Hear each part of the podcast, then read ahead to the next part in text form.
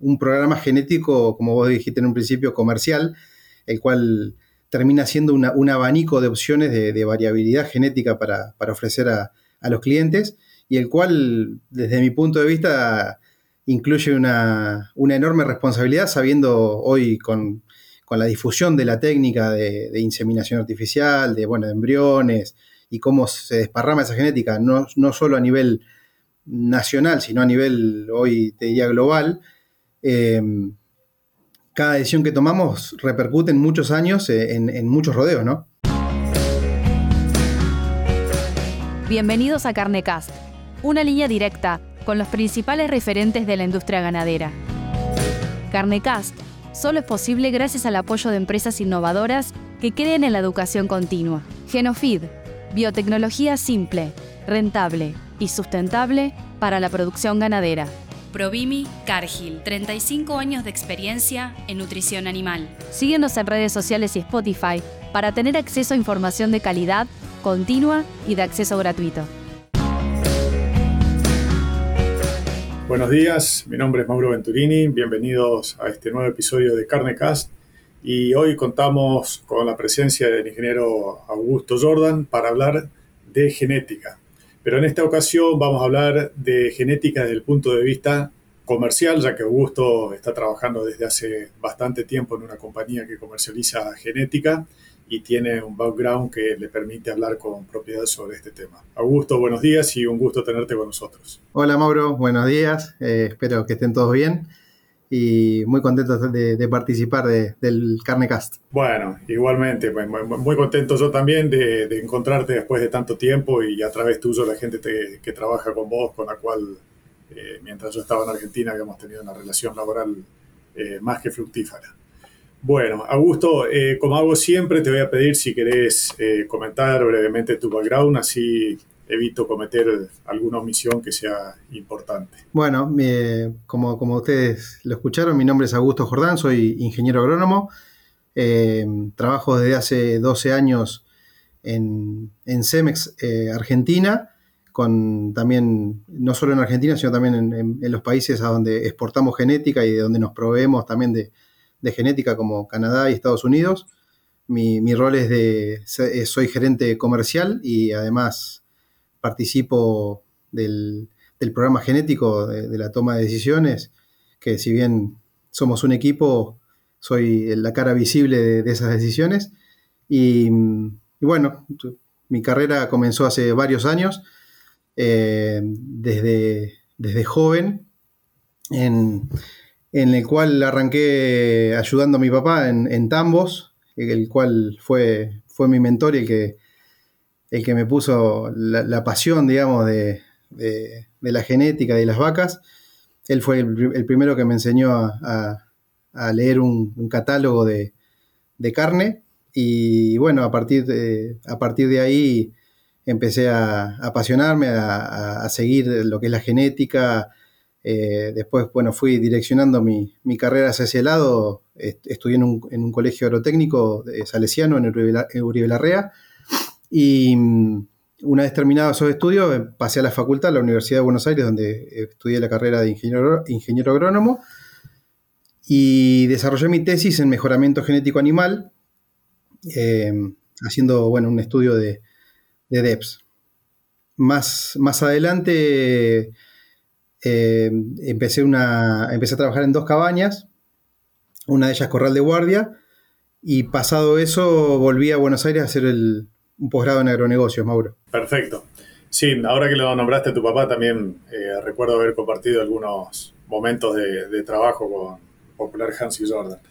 Em, Augusto, bueno, obviamente vos comentaste que entre tus roles está la parte comercial, lo cual es más que entendible en, su concepto.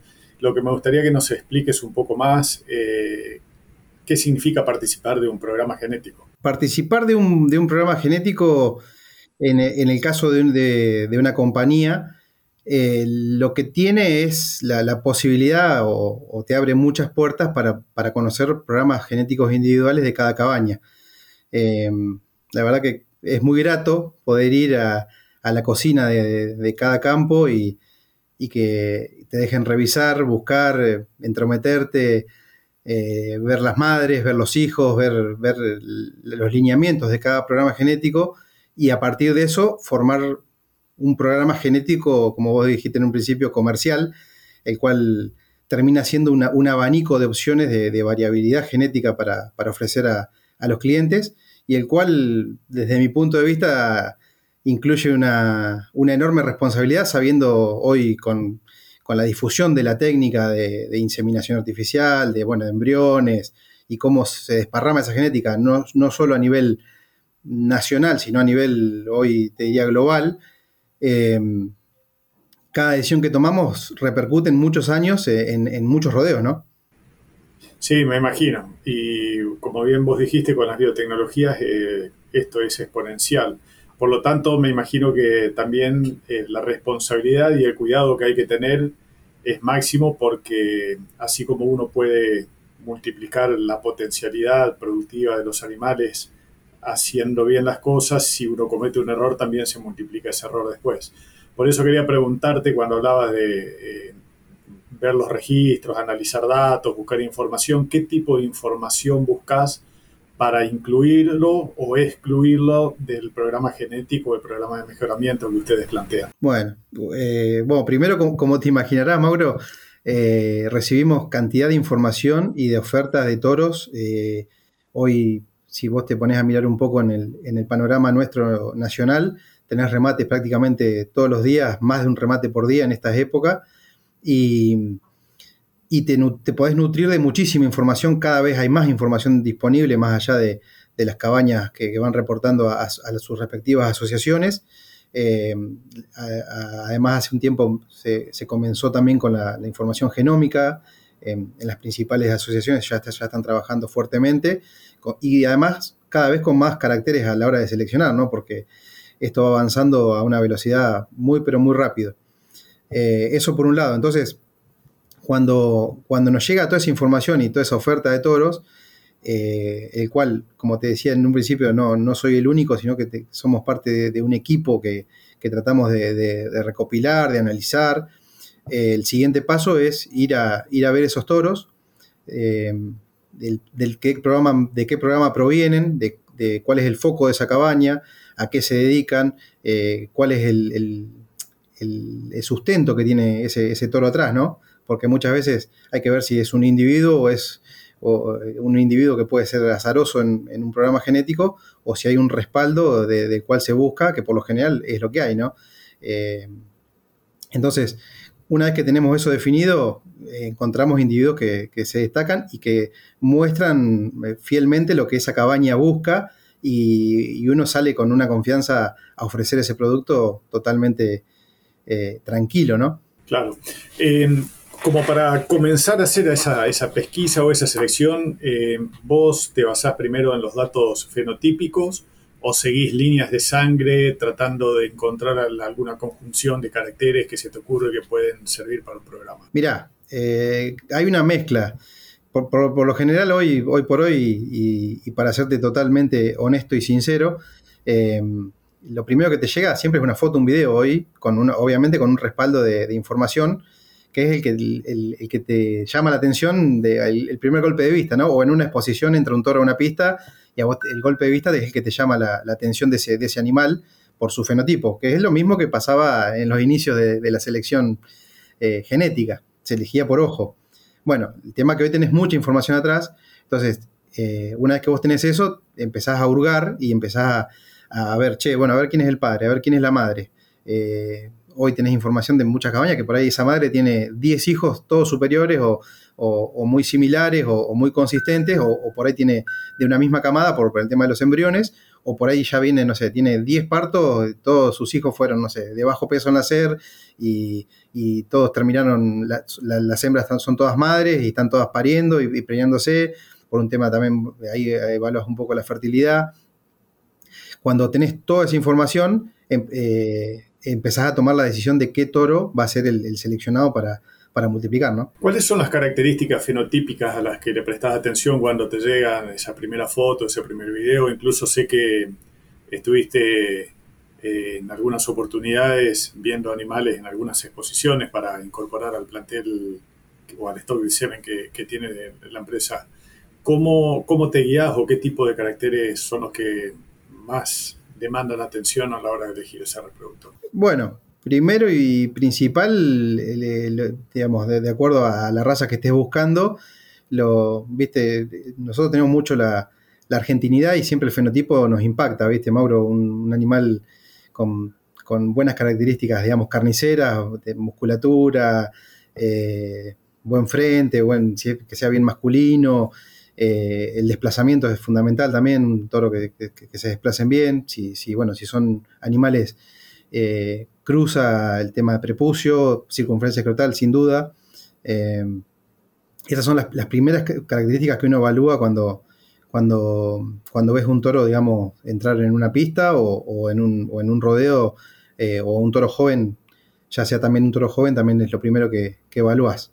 Eh, a partir de eso empezamos a evaluar las otras características, ¿no? El, eh, su peri, su, de dónde viene, cuál es su madre, cuáles son sus, antecedentes, y después de eso los DEPs. Creo que, los DEPs hoy por hoy están cada vez más sólidos, con el, con el agregado de la genómica ya empiezan a tener otra confiabilidad de arranque, y eso ya te da un panorama de, lo que el toro puede llegar a producir, eh, y es lo que por ahí le da una primera entrada a, tu catálogo, digamos, o, a, tu selección.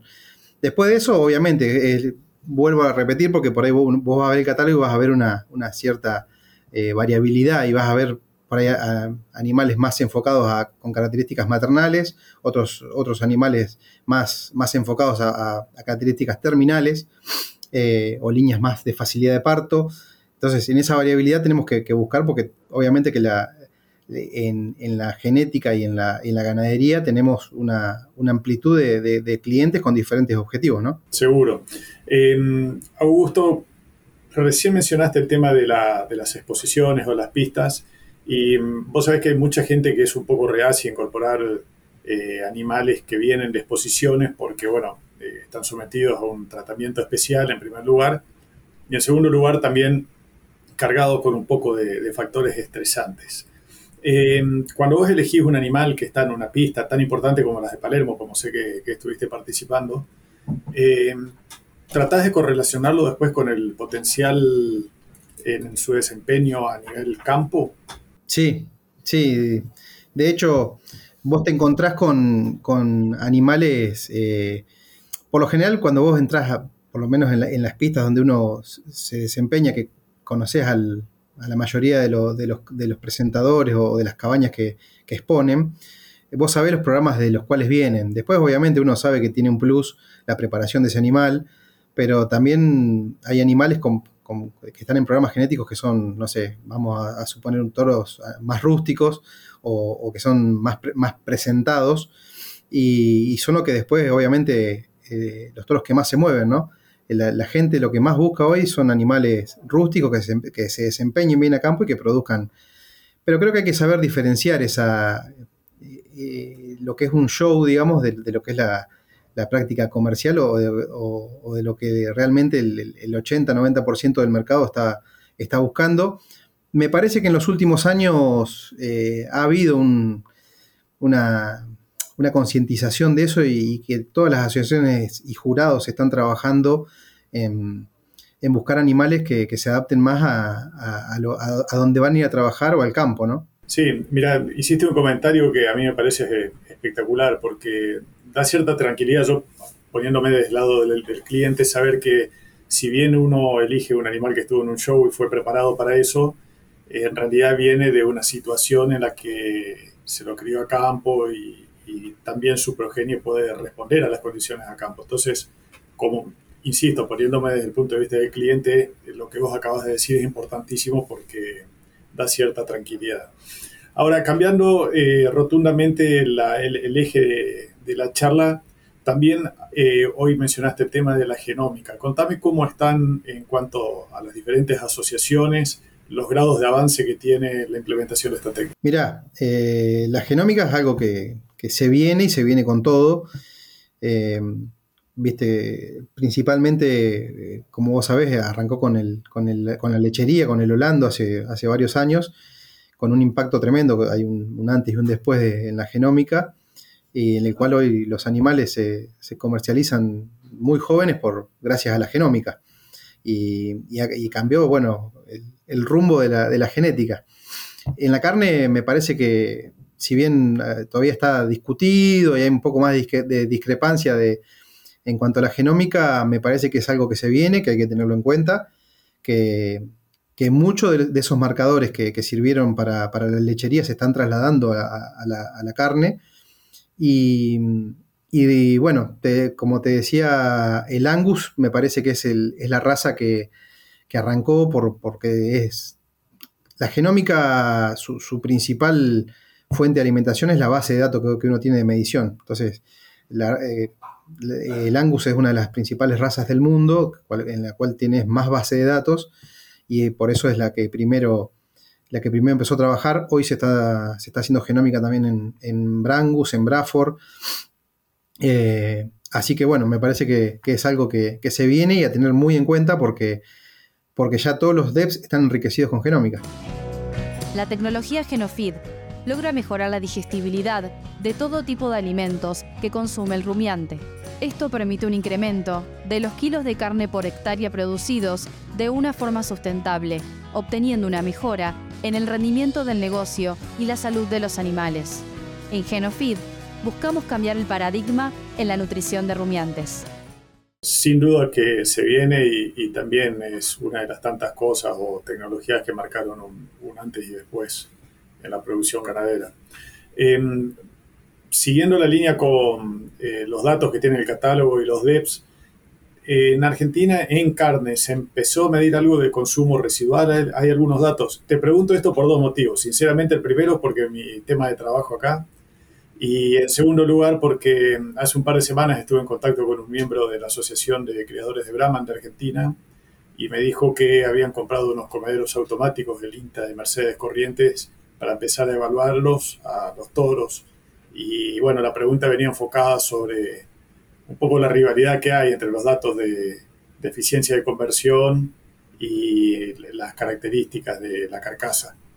bueno, hay, hay, mucho, mucha información y mucha discusión sobre ese tema, pero vuelvo a la pregunta, ¿eh? ¿se empieza a manejar un poco, al menos el concepto de consumo residual? Sí, sí, ya se empezó a manejar, de hecho, uno ya, ya es un tema que, que, lo, que empezás a escuchar en, las charlas, en las diferentes charlas de, de los foros que hay acá en Argentina, de, las asociaciones. Bueno, de hecho hace un poco más de un mes hubo una presentación de, en una cabaña de Brangus muy importante acá en Argentina, eh, en Corral de Guardia, en el cual ya mostraron resultados. Ellos implementaron los comederos y, están mostrando resultados. Y, hay otras cabañas Braford que sé que están, están por arrancar también. Entonces, me parece que es algo que, se va a venir, que es un dato importantísimo, que también va, va a marcar eh, muchas diferencias y muchos cambios en, eh, a la hora de seleccionar animales, ¿no? Me parece que, el tema de la, alimentación, que, es el, factor que por ahí más influye en, la economía de, nuestras ganaderías, eh, estos datos van a, van a ser totalmente importantes a la hora de, seleccionar la genética. Sí, tal cual vos los dijiste. Vos sabés que acá está medido y el tema de la alimentación impacta en un 80% sobre el costo de producción. Por lo tanto, va a ser un, carácter importante. Lo que sí eh, hay que dejar en claro a, los usuarios y a los productores en general de que todo este tipo de información es siempre complementaria, no es exclusiva. Eh, porque a veces uno cree que teniendo ese numerito bien ajustado soluciona todo y en realidad siempre que uno mejora de un lado tiende a empobrecer algún otro carácter. Entonces hay que ser muy criterioso. Por eso la información de los catálogos es tan valiosa y lo que ustedes puedan bajar al terreno en cuanto a la interpretación de esa información también es importantísima para la gente. Y mira, justo Mauro me, dejaba un tema que está bueno, eh, planteado como, como lo decís vos, que, por ahí vos te centrás en un carácter y, es como, como la frazada, ¿viste? Eh, te centrás en algo y, y descuidas lo otro.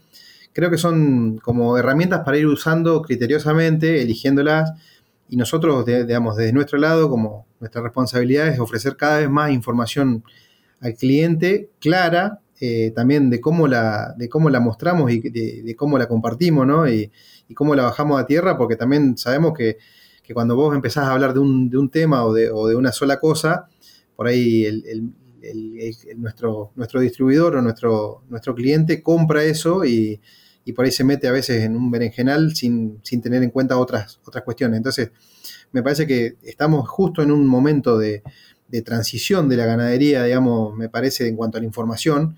Vos fíjate que si te pones a, mirar un poco, encontrás un montón de gente que está empezando con software ganaderos, con, con balanzas electrónicas, con, mediciones, con muchas más mediciones más, más criteriosas para tomar decisiones mejores y más rápidas, obviamente, en el cual para mí es lo mejor que nos puede pasar, que, que, vos, que vos puedas terminar eligiendo animales eh, por, cómo, o, que puedas tomar decisiones en cuanto a, cómo te rinde un animal, si esos DEPs que tenemos o esa genómica se comporta tal cual la, predicción y decir, che, bueno, la verdad que los hijos de este toro me producen 20 kilos más al estete que los de este otro y voy a seguir con esta genética porque realmente me sirve, más allá de que el toro te pueda gustar un poco más, un poco menos, como, como decíamos, de una exposición, pero en definitiva esto es un negocio y también tenemos que, pensar en los números. Entonces, si vos además de lo, de, lo, que a vos te gusta producir, podés agregarle mediciones, olvídate que estás en el camino correcto y, sobre esos mismos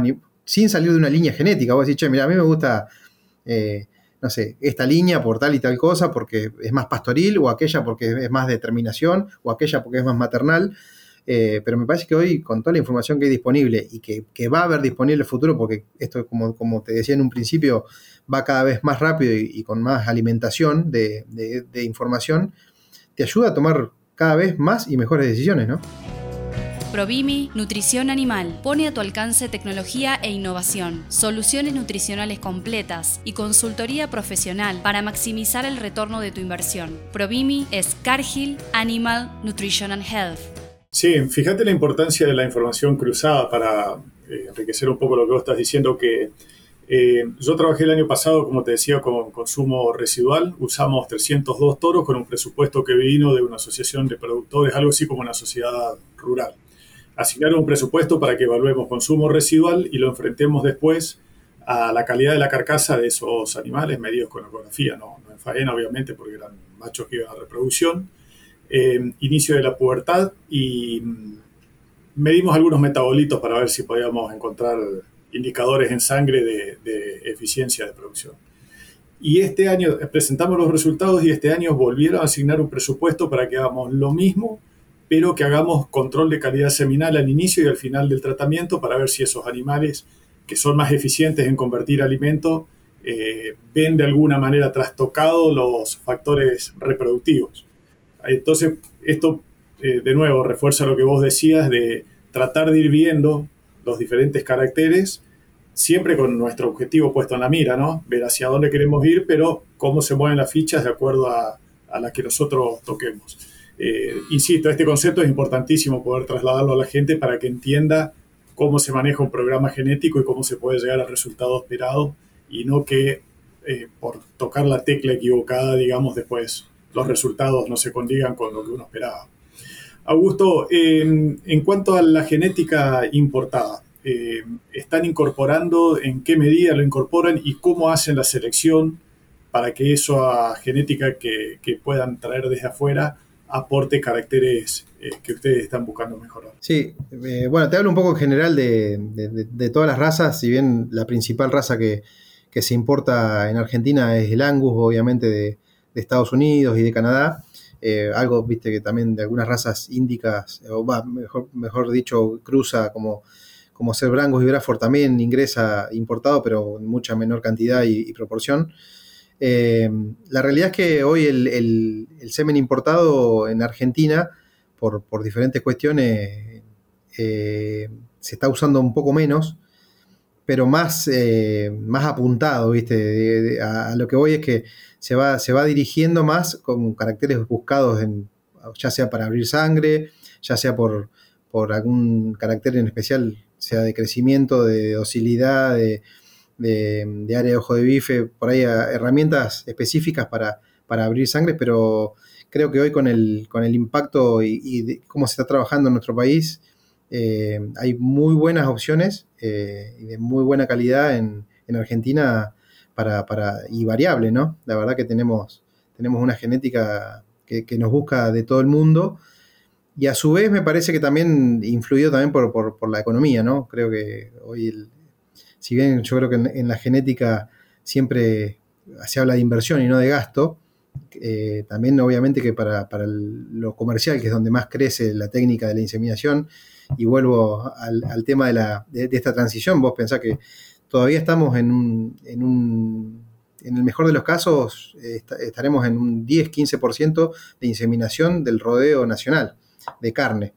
Entonces, todavía hay mucho para hacer en gente que, está recién incorporando la técnica, obviamente con mucha más información y con muchas más opciones, pero entonces todo lo que sea genética importada va mucho más al, núcleo, digamos, de, las cabañas multiplicadoras de, genética elite, por decirlo de alguna manera. Pero para todo el, sustrato más comercial, eh, en general, se está usando muchísima genética nacional que por ahí, viste, lo que uno ve es que son toros, que por ahí es un padre, no sé, importado con una madre nacional, donde se, busca un equilibrio de, ese impacto, ¿no? De, esas sangres. O sea, eh, vos en general a la genética argentina hoy la ves muy competitiva a nivel mundial. Sí, sí, totalmente.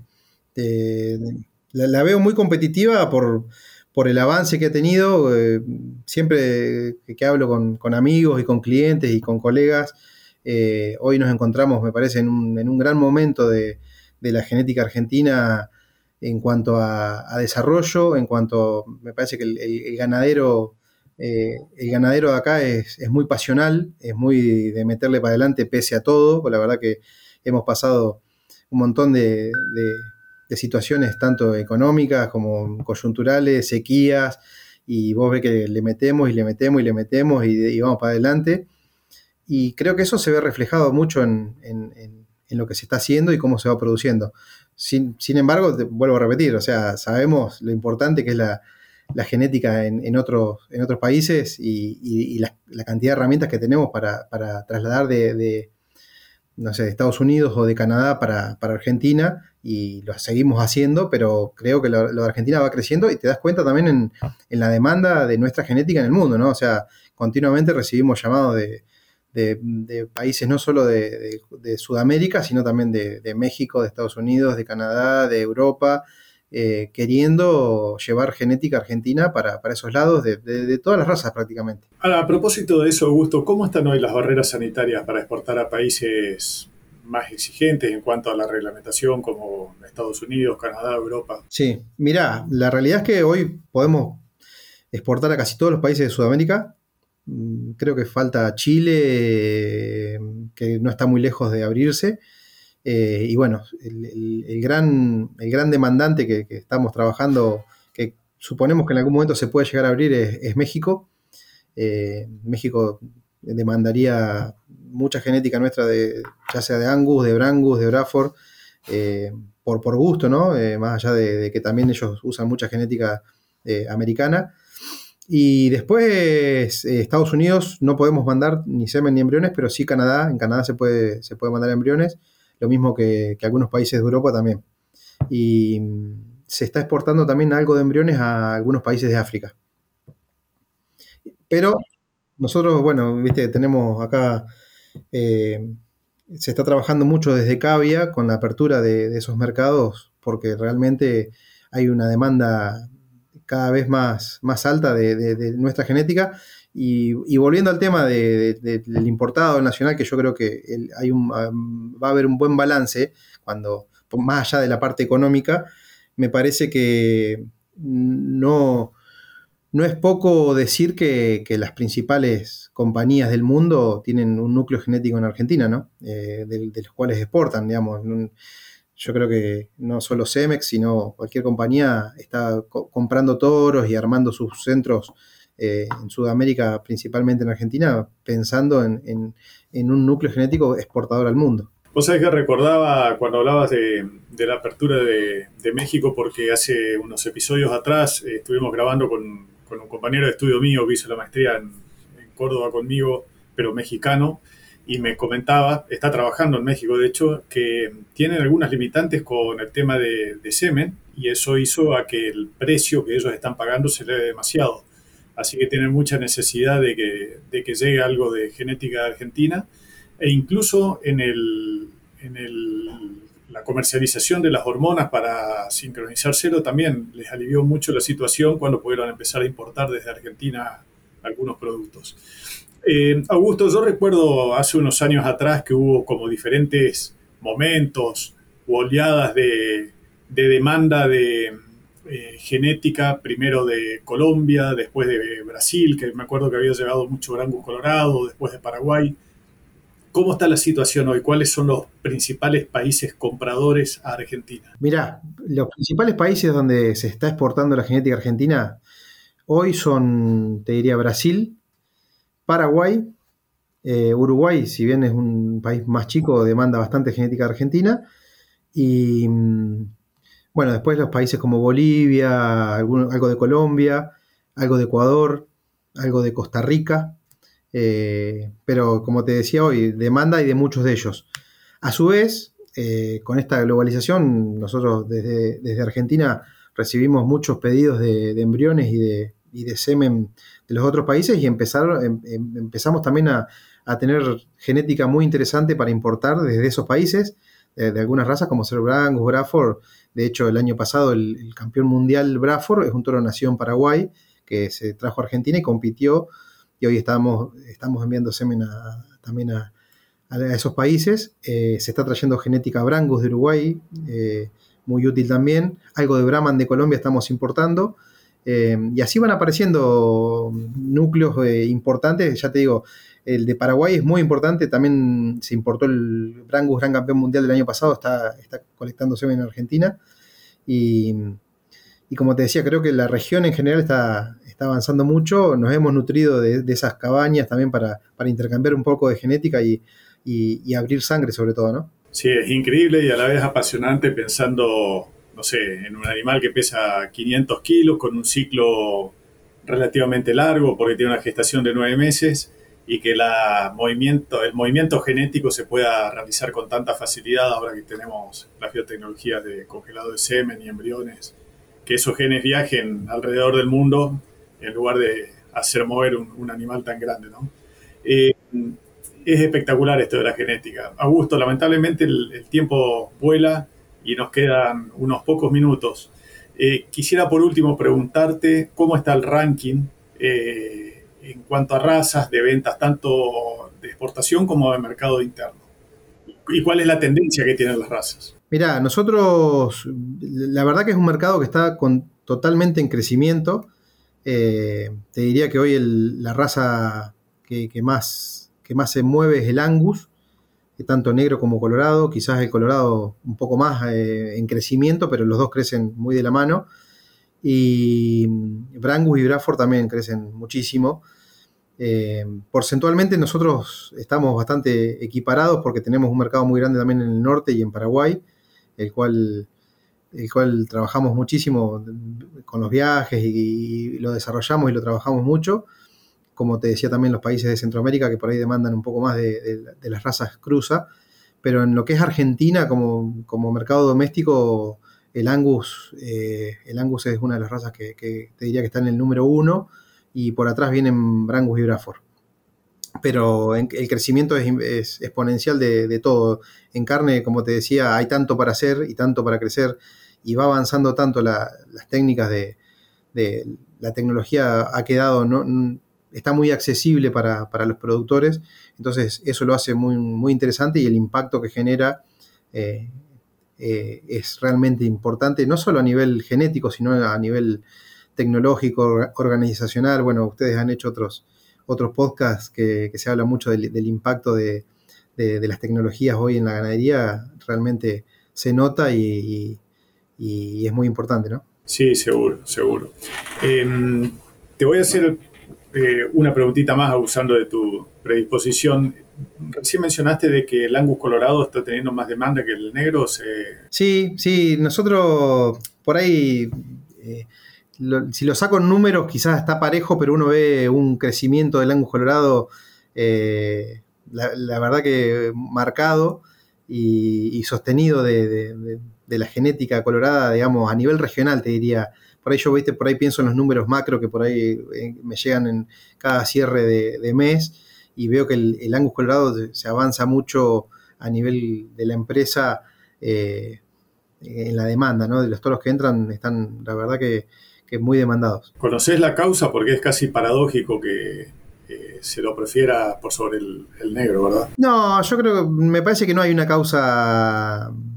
Me parece muchas veces son, son más gustos o, modas, ¿viste? A veces uno va a un remate y por ahí se paga más por un, por un animal colorado que uno negro y, cualitativamente son muy similares.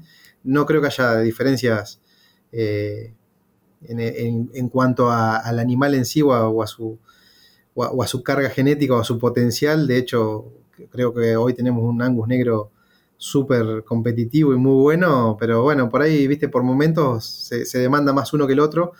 Eh, pero realmente, como te decía, a veces sorprende que, los toros colorados, eh, la, alta demanda que tienen, ¿no? Sí. Augusto, ahora sí la, última pregunta cortita. Eh, yo vi que en, países como estos se le da mucha importancia al vigor híbrido, por, supuesto que en cruzamientos comerciales o terminales. Y e incluso tuve algunas consultas muy puntuales sobre razas continentales para meter como cruzamiento final o, triple cruza sobre eh, Brangus o Braford. Eh, ¿Vos viste que haya crecido ese mercado últimamente? Puntualmente, obviamente que no va a ser un mercado masivo, pero hay como una vuelta a, hacer ese tipo de cruzas terminales. Mira, todos los años aparecen como por momentos demanda de, de, de, algunas razas para hacer cruzas terminales. Nosotros tenemos por ahí de, limusín o de charolais, eh, por ahí algo de demanda. Lo que está creciendo mucho en Argentina es el, limangus, como, raza cruzante con el angus, eh, donde se genera un vigor híbrido y, realmente animales que, rinden un, poco más, pero todo para un cruzamiento, digamos, prácticamente terminal. Eh, donde algunas madres se pueden guardar, pero en general va todo para, para novillo, ¿no? Sí, sí, y te diría que eh, el, mayor impacto que hemos visto, y si vos te podés analizar un poco el mercado de la oferta que hay hoy de, de, Limangus, casi todos los catálogos que, que, encuentres de genética acá van a tener tres, cuatro opciones, cuando antes por ahí había un solo toro dando vueltas o dos, y eso ya este diría una lectura de, ver cómo, un mercado crece. y las otras razas, como te decía, por ahí un charolais o un limusín, un poco menos. Por ahí el limusín, relacionado al limangus, hay un poquito más de demanda, eh, pero las otras razas continentales no tanto, me parece. Sí, acá se le da mucha importancia al limusín, charolais y cimental también. Y yo no recuerdo el número, pero tienen cuantificado el aporte del vigor híbrido al rendimiento total. Eh, y por eso la gente es como que lo tiene asumido de, tratar de hacer un cruzamiento final siempre que pueda, ¿no? No, como te digo, acá el, Limangus es una raza que viene creciendo y fuerte y me parece que, están haciendo, están mostrando, se muestran resultados, se, muestran comparaciones, han trabajado muy bien en eso y, bueno, de hecho vos abrís, ya te digo, nuestro catálogo vas a encontrar tres, cuatro opciones del Limangus y, hay demanda de esa genética y realmente también em, empezás a ver que hay mucha más evaluación de, los toros para... Antes era como, como decir, bueno, tengo un toro limangus para si, si, alguien me pide, pero hoy ya hay competitividad en la raza, ¿no? Bueno, tal vez dentro de un tiempo de corto plazo eh, sepamos de que está marcando alguna tendencia. Sí, sin duda. Bueno, Augusto, la verdad que se nos fue revolando el tiempo. Se voló, che. Sí, tratamos de, hablar un poquito de todo, quedará mucho en el tintero, tal vez para alguna próxima ocasión. Eh, pero bueno, el tiempo es tirando en esto, así que tenemos que respetarlo. Yo te agradezco muchísimo eh, el tiempo que nos dedicaste y, la predisposición. Y un saludo grande para todo el equipo. Bueno, gracias Mauro, eh, saludos allá. Y no, gracias a ustedes por, por darnos este, este tiempito para charlar. La verdad que se pasó volando, como decís vos, y un placer para mí. bueno, cuando quieran hacemos otro. Nos estamos encontrando. Un saludo. Dale, gracias. Si te gustó este episodio, no dejes de compartirlo con otros profesionales para que más personas puedan tener acceso a la palabra de los principales referentes de la industria ganadera.